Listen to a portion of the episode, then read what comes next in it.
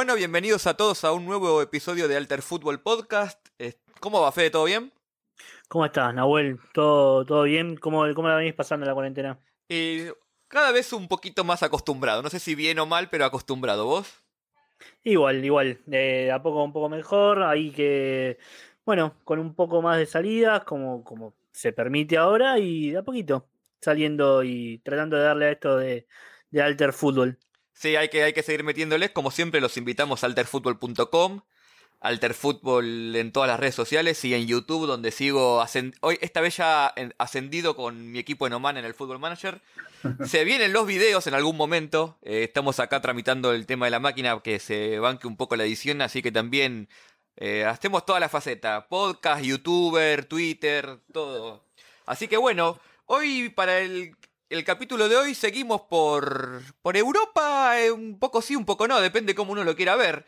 Pero como yo, como yo eh, quiero evitar un poco decir lo que no sé tanto, traje a un especialista en el tema, así que el capítulo de hoy es sobre fútbol en Israel. Y qué mejor que hablarlo con alguien que no solo vivió ahí varios años, sino que aparte es un periodista y escritor muy, muy reconocido por sus, sus sus escritos o sus, pensamientos sobre Medio Oriente en general, que es Ezequiel Copel. ¿Cómo estás, Ezequiel? ¿Todo bien? ¿Qué tal, Nahuel? ¿Qué tal, Federico? ¿Cómo están? Bien, bien. Todo perfecto. Todo bien, todo bien por acá. Bueno, ¿y, vos la cuarentena cómo, cómo la estás llevando? Y bueno, superviviendo, me imagino como todos. Eh, subidas y bajadas. Pero también, como decía Federico, tratando de aprovechar los pocos momentos que tenemos. Y sí, esas, es así, es así. Bueno, a ver, en, primer lugar, eh, Ezequiel no, no, solo es un es alguien que conoce muchísimo de Medio Oriente en general y de Israel en particular, sino que aparte te gusta mucho el fútbol. Sí. Y sabes mucho en particular de fútbol en Israel, ¿no? Sí, sí, un poco, sí. Un poco. Te, agradezco que sí, sí, soy hincha de un equipo, bastante hincha. Es decir, cuando. ¿De qué equipo? De Apol Tel Aviv, fui adoptado por un hincha de Apoel Tel Aviv diciéndome, este es el único equipo que podés hinchar en Israel. Si no hinchas por este equipo, eh, no vas a ser más mi amigo, una persona, y también yo te estoy ayudando eh, que elijas al mejor equipo, uno de los pocos potables, me dijo. Y bueno, y a partir de eso me empezó a llevar a la cancha, empecé a ir mucho a la cancha, fue como empezó a ser como una excusa para, para empezar a conocer gente, cuando recién había llegado al país. Ideológicamente, yo sé que eso no tiene mucho que ver, pero también me, gustaba bastante algunas cosas de Apol Tel Aviv. Apol Tel Aviv es un equipo que, uno de los primeros equipos que tuvo jugadores árabes en sus, líneas. Es más, llegó a tener un jugador que llegó a ser Jimmy Turk, que llegó a mm. ser eh, subintendente de Tel Aviv en un momento. Eh, por ejemplo, su último torneo, creo que si me falla la memoria, es 2009, del 2010, el último que ganamos, ganó a Poel, el capitán era un jugador árabe. No solamente por eso, pero me pareció siempre un equipo muy interesante, eh, además. ¿Cómo se vive la pasión? ¿Cómo se vive la pasión para, para un hincha eh, israelí? Y, cómo te lleva a la cancha? Porque dijiste recién que te, te, dijeron, bueno, vos tenés que ser hincha de este equipo porque es el más grande del mundo, aunque obviamente no lo sea. Tampoco de Israel. Claro, pero ¿cómo, cómo, ¿cómo se vive esa pasión? ¿Es similar a la Argentina? ¿No es similar? Sí, eh, a ver, yo creo que es en menor cantidad, por supuesto. Eh, medir la pasión del hincha es como, viste, es difícil, es como siempre te voy a decir, yo lo siento igual. No, yo creo que es bastante menor en Argentina.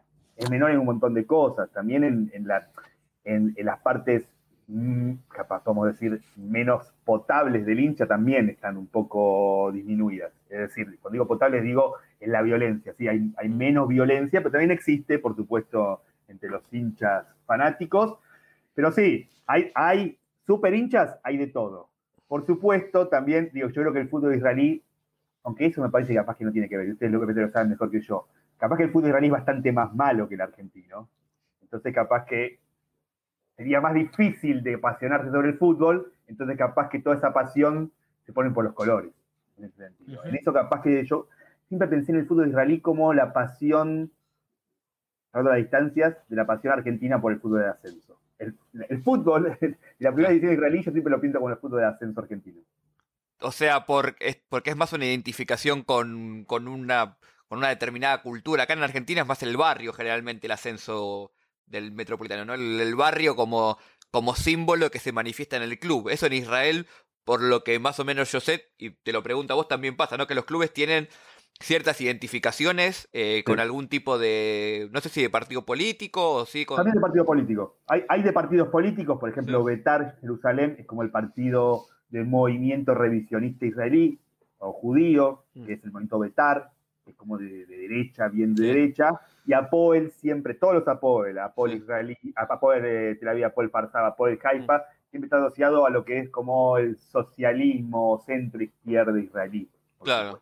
Por supuesto, ahí, eso en su principio. ¿Por qué? Porque Apoel, que quiere decir trabajador en Israel, es, fundado por trabajadores israelíes como, como la rama deportiva de la Hidraut israelí, que es como el, los sindicatos, el único sindicato que había en Israel en un momento. Claro. Y después también están las cosas, como vos bien decías, estaban ahí como eh, muchos equipos de ciudades, como de ciudades. Hay ciudades más grandes que tienen dos equipos. Claro. Casi, todos tienen un equipo. Entonces también está, pasa, pasa esto. Cuando digo que no hay mucha forma de identificar con el fútbol la pasión, porque el fútbol no es muy bueno, la verdad. La calidad no, es muy, no es muy buena. Claro. Ahora yo, uno ve el listado de equipos en, por ejemplo, en la primera de Israel y ve, bueno, mucho Maccabi, mucho Beitar, como decías vos, Apoel, eh, Bnei. Eh, más o menos, ¿cómo es esa división? Vos dijiste recién, Apoel son más los trabajadores, o surgen los trabajadores, pero...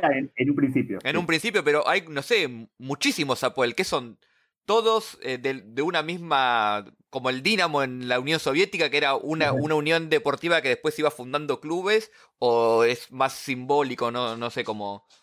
Sí, sí, fue una cosa así, parecido, es como bien decís, los Apoel es como que el movimiento centro-izquierda, y para hacértelo un poco resumido, para no meterte en el nombre de cada movimiento, a Yomer Zair, etcétera, a Monindror, fue fundado como el movimiento de centro-izquierda, lo que era el establishment israelí del 48, o antes, previo al Estado, hasta que perdieron el poder del 76, que era como el Stalin. Apoel vendría a ser más o menos eso, centro-izquierda, supuestamente trabajadores, más pro unión con los árabes.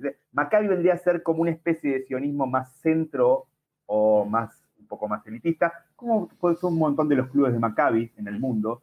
Si vos vas a Maccabi en Argentina, es de los más para arriba que hay en Argentina, ¿sí? Y Betar siempre fue con la parte más de derecha. Y después están los clubes árabes, que son, hay unos cuantos, pero en la liga, en la primera división, creo que en este momento no sé si hay alguno después de Benek Sagnin, no me acuerdo si hay alguno. Y está más o menos así divididos en, en, esa gama. Actualmente todos los clubes son privados. Si no me falla la memoria, quiero que casi todos los clubes de Israel son privados. Pero en un momento, bueno, estaban diferenciados por esa, por ese, no sé cómo llamarlo, por ese rótulo, Betar, Apoel, Maccabi. Claro. Betar en la derecha, Maccabi un poco en el centro, o nosotros siempre hacemos el chiste que Maccabi siempre son los, el típico winner don't use drugs, el ganador, y Apoel más en centro izquierda. Claro. A ver, Fede. Y sí, y acá vos recién decías, eh, hacías esta diferenciación entre Beitar, Apoel y esa idea que tienen cada uno de incluso para con su propia gente. De vos, esa, ese, y que hay pocos clubes árabes, ¿cómo es en cuanto hay algún movimiento que complica a las propias ideologías de sus hinchas. Por ejemplo, y vos recién dijiste Beitar, extremo derecho, jugadores árabes en el Beitar. Eh, es mucho más complicado conseguir que, se vea esa situación. Sí, yo me, me expliqué mal. Hay un montón de clubes árabes en la primera división. Creo que en este momento no sé si hay uno o dos o no hay ninguno, la verdad. Tendría que ver, la lista. Sí, ese es un tema también. Porque, a ver, el que es como el conflicto palestino-israelí entrando al fútbol creo que en ninguna parte del mundo los conflictos internos o externos no pegan. Nosotros sabemos bien, por sí, no sé, pensando a, grandes rasgos, Argentina, Inglaterra, es decir, una guerra que haya pasado un par de años antes, pegó y, pegó muy fuerte. Ahora, en el, tema israelí-palestino, eh, vos bien, bien lo dijiste, Fede, el tema de vetar es como siempre una campaña de que no pueden jugar musulmanes en el equipo siempre, o árabes, es decir, no, no podría haber, eh, siempre hubo como una campaña en que se vaya a jugar.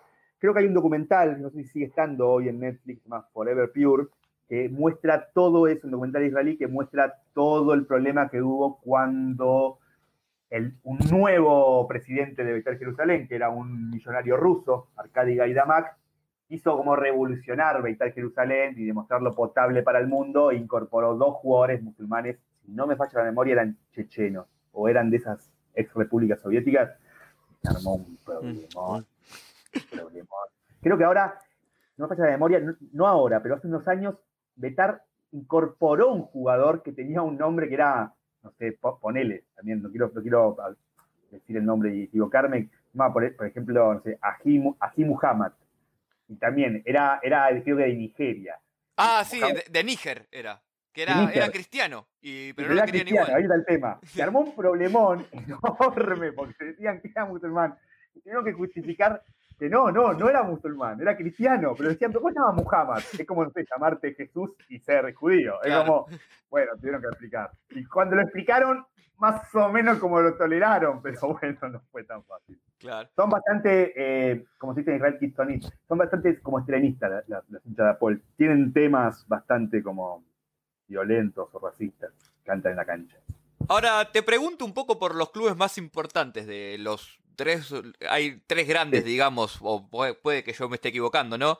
Que son, bueno, el, bueno, el, el Apoel Tel Aviv. Bien que lo dijiste, no se pudo Sí, el Maccabi Haifa y el Maccabi Tel Aviv, ¿no? ¿O me estoy olvidando de alguno? Y Betar. Es decir, Maccabi Haifa en los últimos, en lo que es la década del 90-2000 levanta un montón. Antes estaba un poco, un poco atrás. Y son los, como los, los cuatro. Claro. hay, hay, otros, como Maccabi Netanya, que tienen subidas y bajadas. Pero bueno, esos cuatro serían los principales. Sí. A ver, y contame un, poco, o sea, sacando la parte de, como ya lo, explicaste antes muy bien, toda la parte política, un poco eh, cómo, cómo, viene ahí, eh, cuáles son los más grandes dentro de esos, de esos grandes, eh, cómo, cómo, es un poco la historia, el clásico más importante. A ver, me duele decirlo, y espero que esto no llegue a Israel, por supuesto, o a ninguno de mis amigos. El más grande es Maccabi, por ejemplo, que tiene la billetera más grande, lejos. Eh, Maccabi, ¿cuál de, ¿cuál de todos? Maccabi Tel Aviv. Tel Aviv, sí. sí. Es más, nos compra siempre los jugadores a nosotros. Sí. pienso en Eran Sabi, debe ser el jugador israelí, el mejor jugador israelí después de José Benayoun. Sí. Él explota en Apoel Tel Aviv. Salimos campeones, él creo que es el enganche, juega de enganche o juega de doble 5. No, primero empezó el juego de doble 5, después pasó de enganche. En el 2010, cuando salimos campeones, creo que fue 2010, él se va al Palermo, es decir, como un jugador israelí que va a jugar en Italia, era todo como una sorpresa. En el Palermo creo que no le va muy bien, y él quiere volver a Apoel Tel Aviv, y Apoel le dijo, solo te puedo pagar esto. Que bueno, es un, club muy rico. Y quien lo compró, Maccabi Tel Aviv. Ah. Cuatro torneos seguidos campeón y ahora juega en China. eso a nosotros nos pasa siempre, siempre. Todos los jugadores definen, inclusive cuando vuelven de afuera, Maccabi Tel Aviv a Maccabi lo pondría ahí arriba. Yo pondría a Poel con Maccabi Haifa en este momento por ahí, capaz que Maccabi Haifa también por poder. Mm. Esto estoy dejando de lado los que salieron campeones en el último tiempo, estoy dando más de historia. de historia, ahí No, en historia lo pondría Poel, después pondría Betar, porque tiene muchos hinchas. Betar tiene muchos hinchas y tiene muchos seguidores además. Son bastante fanáticos. Y después lo pondría Maccabi, por Maccabi Haifa por todo lo que ganó últimamente. Claro, ¿el Maccabi Haifa sería el, nuevo rico del barrio? Sí, se, podría decir, sí, se podría decir. A ver, el Maccabi Haifa, eh, ¿sabes quién jugó? Jugó Colauti. Sí. Y es más, él se nacionalizó israelí y fue como una, una super figura para mm. israelíes. También jugó, creo que jugó un año Israelevich y después pasó a Paul Farsaba, si no me falla la memoria. Pero es en un momento en el que compraba todo también. En su mejor momento compraba todo. Y aparte, a ver, Haifa siempre tuvo tuvo, para mí tuvo un, tuvo algo a favor, tuvo algo a favor, en, a ver, eh, a diferencia de, de Apol Tel Aviv o, Maccabi, o Maccabi Tel Aviv, o incluso de Beitar, que Haifa es una ciudad mixta en Israel. Entonces siempre tuvo muchos jugadores árabes, y muy buenos también. Sí, claro, y no tienen problema como los Beitar con, no, no tiene, no tiene ningún problema, la, verdad. Y siempre tuvo más, aparte en sus filas, en como sus inferiores también tuvo, tuvo más posibilidades. Los jugadores árabes, a ver, fueron avanzando un montón. A ver, siempre, en toda la historia del fútbol israelí hubo jugadores árabes. Me acuerdo cuando decía Jimmy Turk. Jimmy Turk fue un famoso jugador árabe israelí que fue figura en la clasificación israelí para el Mundial 82 y después llegó a ser viceintendente de, Tel Aviv. Pero bueno, eran uno, dos, tres. Apol, Apol, Apol Tel Aviv empezó a incorporar. Maccabi Haifa automáticamente entran jugadores eh, árabes o judíos, por decirlo de alguna manera, digo árabes, digo también musulmanes y cristianos, en las filas de los inferiores. Claro. Ah, claro, antes de que, antes de que Fred pregunte, eh, que hay dos equipos eh, musulmanes, eh, árabes, perdón, el Beis, en primera, el Beis Sanin y el Beis Yehuda, ¿no? Y el Beis Sanin hace poco oficializó la compra de Rami Hamadá, que es el arquero de la selección palestina. Sí, es verdad. Así que nada, muy interesante eso. Sí. Benay Yehuda, ojo, sí. Benay Yehuda. Yo diría que más un equipo no diría que es un equipo árabe. Es un equipo que casi siempre tiene mayoritarios jugadores judíos, la verdad. Es un equipo mezcla también. Claro. de por, todo Benei, bueno, no de por sí, por llamarte Benei, es, es, árabe. Ah, claro. Benei Jagnin es como el, el, equipo. Sí, si no me falla, hay un montón, te vuelvo a decir, árabe, Si me falla la memoria, Benei Jagnin es el único equipo árabe que ganó algo. Claro. Ahí está. Bueno, perfecto. Fede. No, con esto, con esta idea es. Eh, vos, de tu conocimiento, de haber ido tanto, vos pensás que, porque a ver, nosotros nos gusta el fútbol y queremos ganar. Vos sí. pensás que además a ellos, a, a, los jugadores, a los hinchas a, eh, israelíes, hay algo más que es, bueno, no importa el costo, pero ganemos de esta forma, aunque no ganemos nunca. De, estabas hablando, por ejemplo, recién que había equipos de, que son mixtos y tienen más posibilidad de ganar. Hay equipos que directamente prefieren no ganar a como a, conseguir otro, otro tipo de jugadores o cambiar incluso parte de su ideología, digamos. ¿Cómo, cómo crees que, se juega eso? ¿Cómo crees que juega eso en la cabeza de algunos hinchas, de algunos fanáticos, incluso también de dirigentes que lo tienen que terminar llevando un club más, más arriba? A ver, yo creo que a Israel le falta un poco de cultura futbolística también. Entonces se va moviendo, se va moviendo, depende de lo que esté un poco de moda o no. Yo noté, por ejemplo, la última década, muchos hablando de como si los israelíes tenían que jugar como un equipo de Guardiola. la verdad, hay, un, hay, hay, un, gran problema. Es decir, claro, los jugadores. Los jugadores, el gran problema. Y no sé, más en el pasado yo veía a israelíes más resultadistas. Por supuesto, la llegada, y esto se corre por cuenta mía y quiero hacer un poco de, de humor, eh, la llegada del PlayStation y, y, y del Barcelona claro. en la última década hizo desastres en Israel. Siempre les explicaba, chicos, ustedes no pueden jugar con cuatro delanteros en la selección israelí menos si juegan contra Francia. No, hay que ponerte delantero. No, no, porque no tenés los jugadores para no, hacer claro.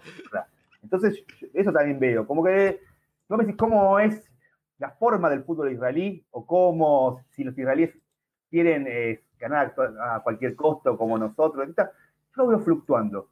Es decir, el, el propio, la, la, la, misma hinchada de Apol Tel Aviv, no, tenemos que jugar bien. Yo no había escuchado nunca todas estas cosas.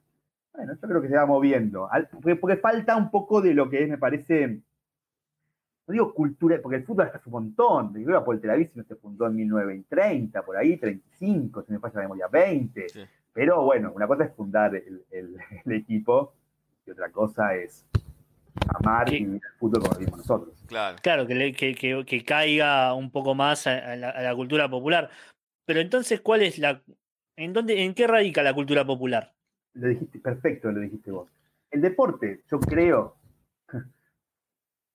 más popular en Israel, no sé si es el básquet, pero estoy seguro que Maccabi Tel Aviv en básquet es el equipo más popular de todos los deportes que hay en Israel.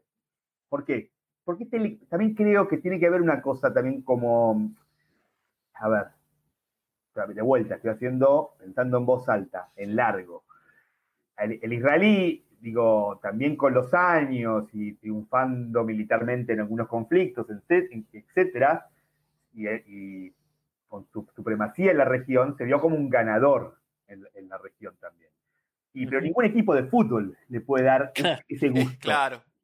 Solo veo a Maccabi Tel Aviv, que en un momento, si no, si no mal no recuerdo, en el 2004, 2003, jugó la Copa de Campeones me acuerdo creo que le ganó al Ajax 2 a 1, empató con la Juventus y el Bayern Munich, pero el único equipo que te puede dar eso, para pasarlo al, a la, al deporte es el básquet y Maccabi Tel Aviv. Claro. claro. Bueno, yo, siempre, siempre digo que, bueno, quizás suene un poco resultadista, pero muchas historias del fútbol de identificación surgen a partir justamente de esto, de las victorias importantes, ya sea de un, de un partido, de un partido icónico o de una copa icónica, y eso es un poco lo que le falta a los equipos de Israel, ¿no? Para forjar esa identidad. Es como que le falta esa épica que te la da eh, un, ganar un torneo más allá de la liga local, que siempre la gana uno de los equipos de la liga. O sea, pero falta ese, ese saltito.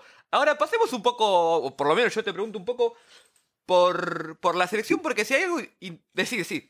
No, y, creerse que está en Europa, perdóname que te interrumpa, pero no, no. idea y dije, y creerse que está en Europa, porque Israel siempre mira a Europa también. Claro, bueno, de eso justo. y ahí se queda la disparidad. De eso, de eso un poco te iba a preguntar. O sea, antes de hablar ahora de la selección. Porque, o sea, para mí en este momento ha, mejorado un poco su, su, nivel. De hecho, hay un jugador que a mí me encanta israelí que es Munas Dabur, que venía a jugar en, en, Austria. El árabe israelí. ¿Qué? el árabe israelí que juega arriba. Claro, el delantero muy bueno, pero más allá de. Pero muy bueno. Y, sí, sí, muy bueno. Sí, y había otro que me gustaba, el volante. Eh, ¿Era Tallar? No, Vitón, que juega en el Celtic, o jugaba en el Celtic. También, bueno. Ahí raspaba, pero jugaba. También, mixto. Me gustaba ese tipo de jugadores. Eh, pues o sea, si vos ves tipo los 11 que pone Israel en la cancha para un partido de, de selección hoy, es un equipo competitivo en el sentido de que tenés los 5 o 6 de, rigor que tienen que estar jugando en una buena liga en Europa o que vienen de una buena liga en Europa y el resto que acompaña que no son tan malos como otras selecciones que le falta tipo ese segundo nivel de juego. Con lo cual, hoy, con encima con los cupos ampliados de la euro, clasificar a una, a una euro no es algo tan, tan loco. Pero bueno, antes de llegar a eso, antes de llegar a eso, Israel tuvo un paso por la FIFA y por las federaciones que, que fue conflictivísimo. De hecho, las eh, naciones árabes en la década del 70 se juntan en la Asociación de Fútbol Asiático para expulsarlo a Israel. Y a partir de ahí tuvo un derrotero por Oceanía, hubo un par de. estuvo semi afiliado hasta que lo, lo dejó entrar a Europa. A ver, contame un poco de, de un poco de la selección de Israel en eso del limbo y si hubo algo. Eh, si la política se metió ahí, israelí, digo, ¿no? Y si, O si lo dejó de lado porque no les interesaba el fútbol, todo ese, ese rito de pasaje hasta llegar a Europa como, como está ahora. A ver, es, esto viene después de la, de la guerra de los seis días fuertemente. Hay como un momento, igual hay un boicotante al fútbol israelí porque, bueno, los países desconocen Israel, entonces era casi imposible jugar. Pero después de la guerra de los seis días como que se potencia, se intensifica. Hay una decisión, luego que Israel conquista los territorios palestinos, incluido también territorios sirios de la altura del Golán o el Sinaí, Egipto, donde los países árabes se reúnen en Khartoum y deciden la famosa decisión de los tres no. No negociar con Israel, no reconocer a Israel y no paz con Israel. Entonces, bueno, Israel empieza un derrotero por el mundo, es decir, quién lo va a aceptar, con quién va a jugar con ellos, etc. Yo creo que esa llegada, lo que vos nombraste, de Europa, pudo haber sido bueno y pudo haber potenciado al fútbol israelí. Sí, el fútbol israelí pensaba de que era el último orejón del tarro en, esa línea. Yo creo que no lo pensó. Yo creo que tiene que ver un poco, y bueno, acá vamos a ser justos, un poco con el ego israelí. Esta cosa de, decir, bueno, nosotros somos un país europeo también. Entonces, yo lo veía mucho cuando veía los partidos de, de israelí. Vuelvo a mi crítica, que esto es una cosa personal. Esta cosa de querer jugar como. No, sos el último orejón del tarro, sos Latvia. Con todo, el, perdón, el perdón de la palabra. Y bueno, yo creo que lo pudo haber potenciado si admite sus limitaciones. No sé, pienso a ver en voz alta en Islandia. Digo, si jugaría como en Islandia, pero Israel no quiere jugar como Islandia. Claro, o al lado. Me acuerdo que en un momento vino un técnico, perdón que si me estoy abriendo, etcétera, eh, eh, un técnico francés, Luis Fernández, el famoso jugador Luis Fernández del, 86 en Francia y del 82, y le dijo a los israelíes, bueno, nosotros tienen que jugar así, tienen que jugar con cuatro defensores, cinco mediocampistas, uno arriba. Empezaron a putear. Claro, no, no, le gustaba eso. Ah, pero Fernández había sido técnico, mal no recuerdo, había estado en París Saint Germain, había estado es decir, conocía jugadores buenos. Y bueno, ahí hubo un gran problema. Yo creo que puede ser bueno a la larga. Si Israel se da cuenta eh, quién es y dónde está también. Claro. Bueno, bueno, justamente esto que estabas diciendo, yo estoy lo que estaba repasando recién el palmarés y tiene una Copa Asiática. Eh, ganó una Copa Asiática. La primera, creo. Claro. La primera Copa Asiática. ¿De qué año? Sí. 1964. No, la segunda, porque la primera, la tercera. La primera fue en 1956. Ah, cierto, cierto. A esto, a esto vamos. Que de repente estamos en una Copa Asiática que dentro de todo, más allá de algunas cosas, te daba un lugar para tal cosa no podés mirar a Europa si tus jugadores no te dan. Exactamente. No, no, exactamente, sí. Bueno, igual que eh, yo creo que si hubiera seguido, el tema es, lo que vamos a hablar es si hubiera seguido. Tampoco, para ser un poco justo, tampoco solo dependió de Israel, es seguir, en, la, liga asiática. Por supuesto, el fútbol asiático, y ustedes dos son especialistas, saben mucho más que yo, mejoró un montón de lo que era en 60, en 70, a jugar el día de hoy con China, con Corea del Sur, etcétera. Es otra cosa. Sí, sí. Sí, sí. Pero bueno. Eso, eso estamos de acuerdo. A ver, eh, entonces ahora siguiendo por el tema selección, me quiero ir a un tópico que te voy a meter quizás un poco en problema o no, porque es un tópico muy interesante, que es el tema de la selección en general, no solo en Israel, como un símbolo nacional. Y en Israel no es, no creo, no es un tema menor la cuestión de, la identidad nacional, digamos. Más, o sea, ¿hay algo ahí? O sea, eh, primero, primera pregunta, te, la divido en dos. La primera es, en la gente, ¿existe esa, identificación o es algo más secundario? y la segunda es si la política, en el sentido más estricto, tipo los, los partidos gobernantes o los gobernantes, intentaron o intentan eh, usar el fútbol como, una, como un medio para reforzar ese, ese vínculo nacional. A ver, yo creo que interesantemente en las elecciones israelí hay como una especie de tregua del conflicto, podemos decir, árabe-israelí. Por ejemplo, llamamos palestino-israelí para no agruparlo totalmente y tratar de pensar cada uno separado creo que hay una especie de tregua. Y tiene mucho que ver con eso que te dije antes, de un tipo de um, idiosincrasia israelí de las últimas décadas, de es ganar, hay que ganar a cualquier costo, winner don't use drugs, cada vez pareciéndose más a los estadounidenses, de alguna manera, tratando de parecerse más, porque la sociedad israelí ha cambiado bastante. Entonces yo creo que, a ver, ahí es como una especie de tregua. A ver, si mal no recuerdo, esto tendría que chequear, no me acuerdo, me lo había contado un amigo, me acuerdo de haberlo leído, hubo un partido no hace mucho, hace un par de años, donde Israel jugó con Escocia, de vuelta, no, no, no, no la memoria, donde de los 11 jugadores de Israel había 5 árabes, la verdad. Y siempre tuvo importantes jugadores. Incluso en lo que fue 2005-2006, cuando Israel la selección le va bastante bien, me acuerdo el 5 era Abasuan, el capitán de Benin Sagnin. Siempre hubo jugadores árabes israelíes en, lo que es eh, la selección. Creo que ahí hay una especie de como tregua por el hecho de ganar. Claro, si, juega bien, que venga. Ahí está, ahí está. No, vos dijiste, ¿a quién habías nombrado? A, a Labur. Bueno, ¿cómo te vas a sacar a Labur afuera? ¿Cómo, lo, ¿Cómo sos capaz de dejarla afuera? Entonces no te, queda otra. Ahora, la segunda pregunta que vos me hacías, sí, eso sigue siendo igual a todos. Es decir, un montón de políticos israelíes o un montón de personas que, que quisieron apuntalar su carrera política, eh, compraron clubes o empezaron a ser como eh, jefes de los clubes. Y, vuelvo a pensar en esta persona que es muy interesante, este magnate ruso, Arkady Gaidamak. Eso en este documental, Forever Pure, el documental de este Betar Jerusalén, se ve muy bien. Mm. Él compra Betar Jerusalén para tratar de ganar el público israelí. eso pasó y sigue pasando y va a seguir pasando siempre. Y más cuando son clubes privados. Claro, es más fácil. Mucho más fácil. Bueno, y te, sigo a la pregunta eh, aparte está, está ahora justo en un momento donde está de vuelta en, las tapas de los diarios, digamos. Eh, Netanyahu y el fútbol, ¿hay algún vínculo o ninguno?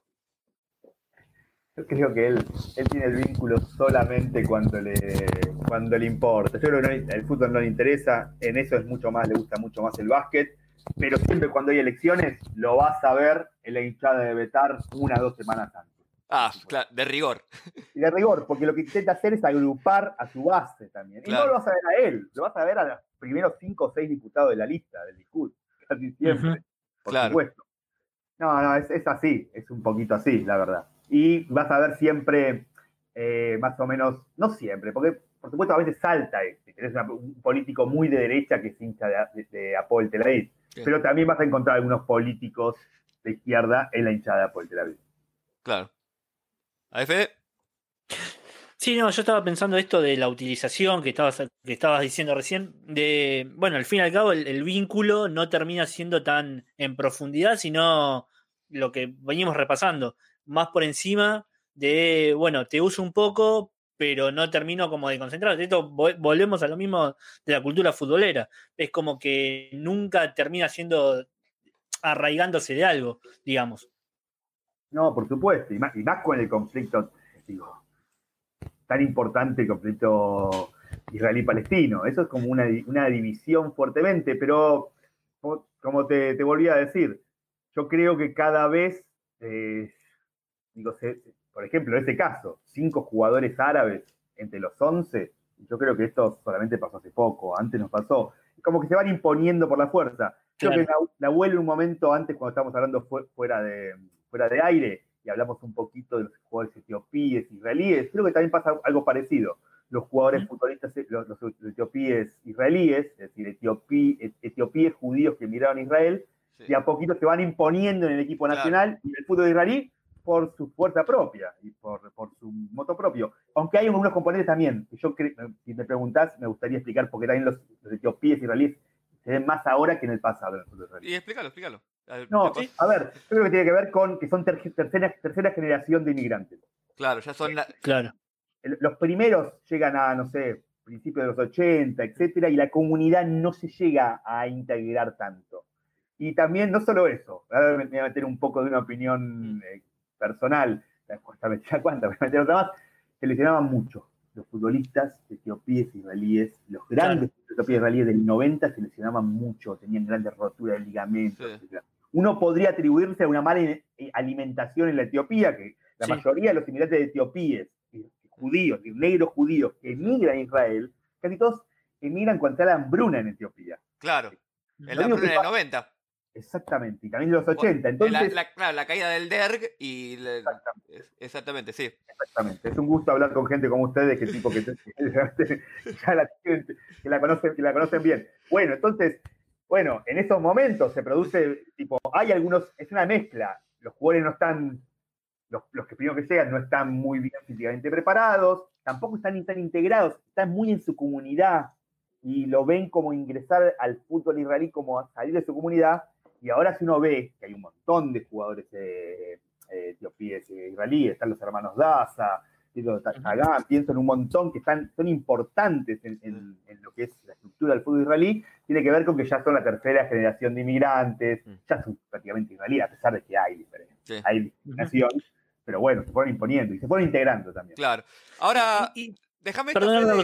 y, y, que creo que es más o menos rápida. Primero, eh, ¿Cómo es el tema, para ver, para ver si la pregunta sigue o no, cómo es el tema de la ciudadanía eh, israelí con lo que sería la diáspora? ¿Es fácil de obtener o no? ¿Cómo funciona eso? Eh, a ver, hay una, ley, que se llama la ley como la ley del retorno, que es como lo que hacen ellos es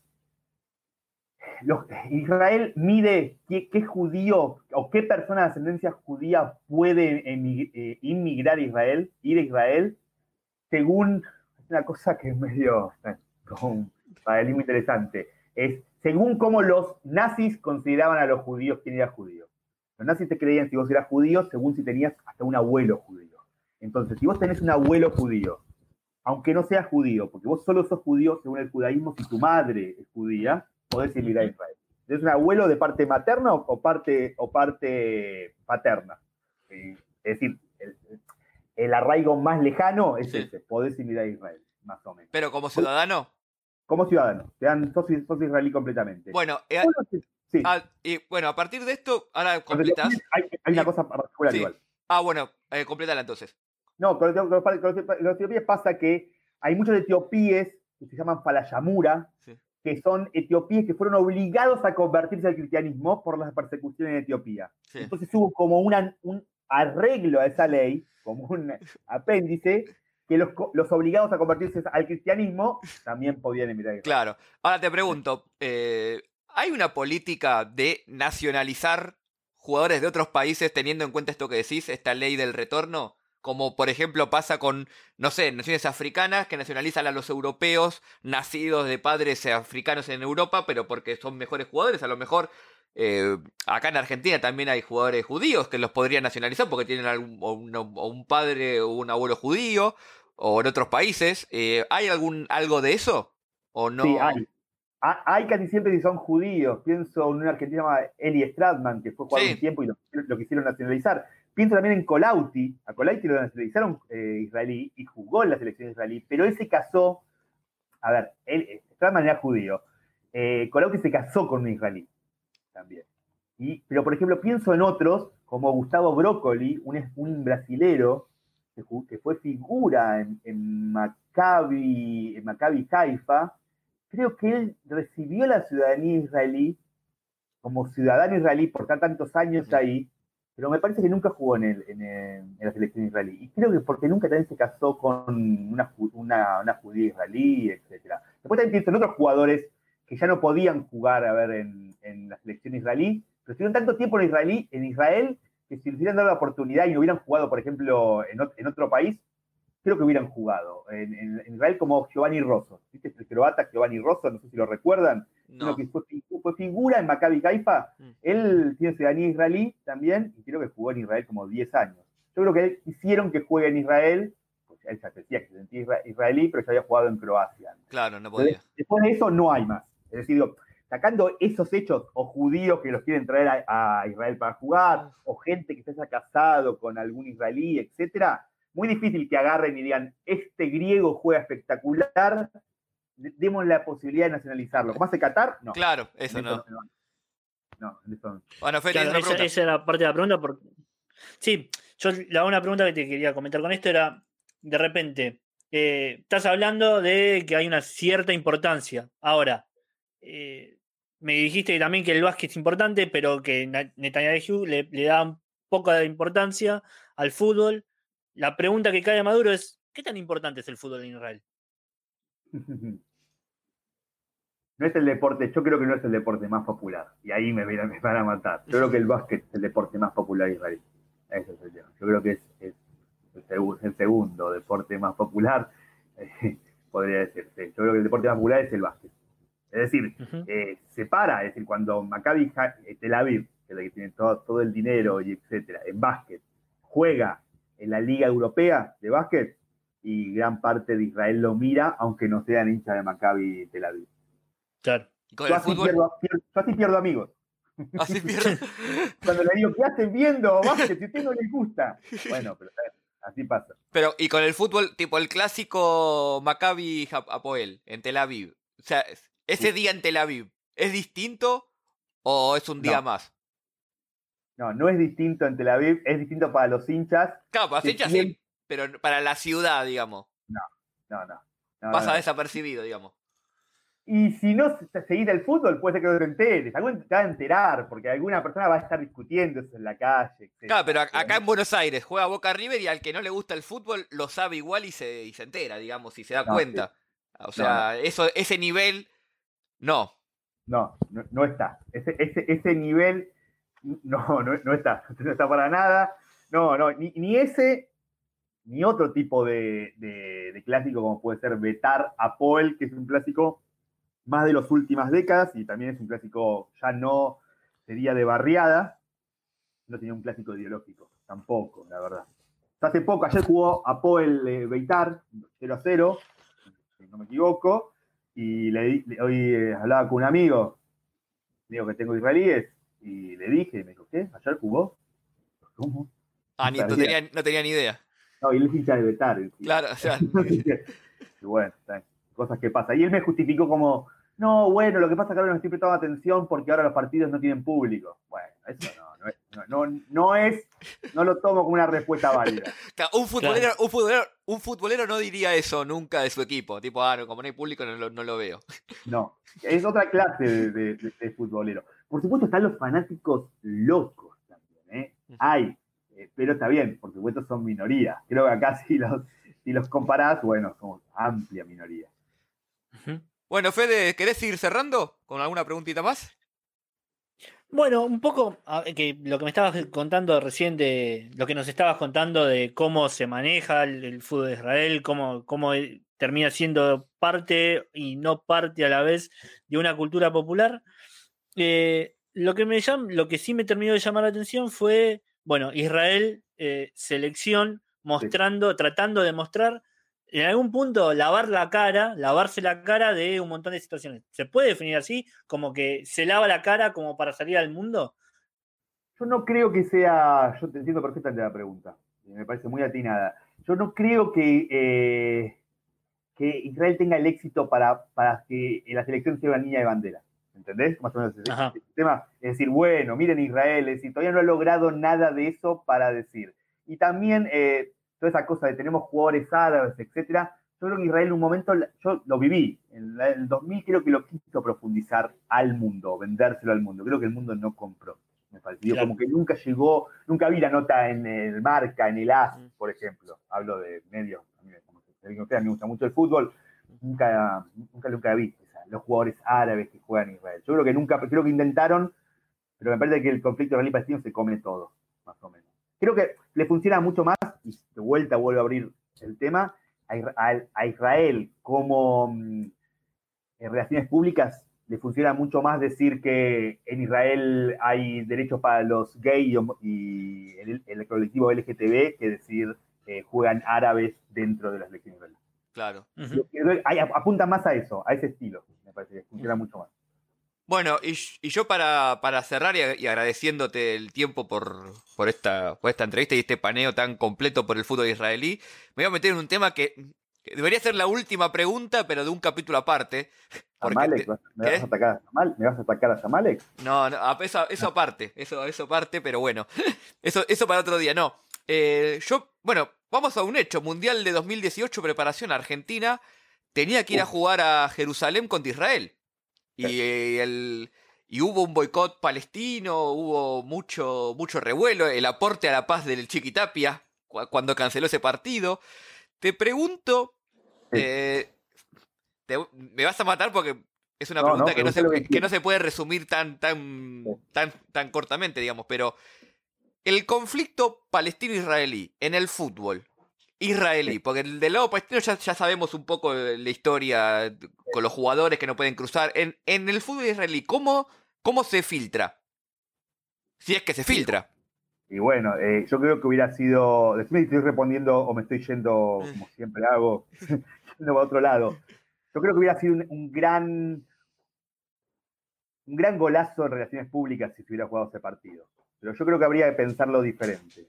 Y de vuelta, yo no creo que lo que pase en Israel sea totalmente un sistema de apartheid, pero hay algunos puntos con respecto a la relación con los palestinos, sobre el movimiento de los palestinos y sobre la división de su territorio, etcétera, que remiten al sistema de apartheid, etcétera. Ahora, recordemos cómo cayó el sistema de apartheid, eh, entre, a grandes rasgos, con un boicot el boicot fue muy importante, el boicot deportivo. Sí. Cuando los Springboks no pudieron jugar más al, no pudieron jugar más al rugby, de repente. Sudáfrica estuvo expulsada también de la FIFA varias décadas. También, también. Y yo me acuerdo de los 80, a mí también me gusta, gusta el rugby, me acuerdo de los 80, los Springboks no podían jugar con nadie.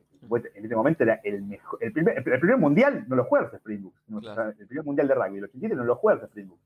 Entonces yo creo que, a ver, yo creo que la, selección argentina en ese momento tenía la alternativa de haber jugado con Israel y haber jugado un partido con la selección palestina también. O haber quedado bien con los dos. Algo tipo en el medio. Algo en el medio. O no hacer nada. Claro. Yo creo que.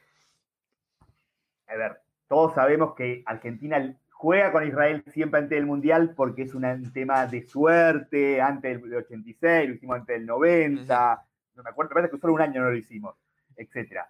Ahora yo creo que ahí Israel intentó esa, hubo mucha presión. Eh, la selección argentina, los jugadores se vieron, jugadores apolíticos como Messi, que nunca le interesó la política, se vieron a medio acorralados, etc. etcétera, y tomaron la decisión de no tomar ninguna decisión. Claro. o tomar la decisión de no jugar, exactamente. Es también eh, importante destacar, y esto es porque nosotros los hinchas de Apoel lo tenemos en el medio, una espina en el medio del corazón, que Messi recibió el carnet honorífico como hincha de Betar Jerusalén yo sé que a él no le interesa, la política, pero nosotros no lo olvidamos eso. ¿Y, por, qué? Te tengo que preguntar, ¿cómo lo recibió? ¿De un hincha o eso fue un...? De una persona, de un, importante directivo, la verdad. Yo creo que eh, no, le voy a cargar a Messi nada. ni, debe saber Messi no, toda esta historia, a menos que nos escuche en Alter Fútbol y ojalá podría escuchar, nos contacte. No, podría escuchar. Pero bueno, es, siempre lo mismo, ¿viste? Es, eh, deportistas utilizados para, para opinión pública, digo, para relaciones públicas, etcétera. Es decir, ahí vamos a la pregunta, y es una pregunta que no, se tiene respuesta. Es decir, ¿tendrían que, los, deportistas tendrían que saber eso o no tendrían que saber eso? son usados, si son usados son responsables, no son responsables, etcétera.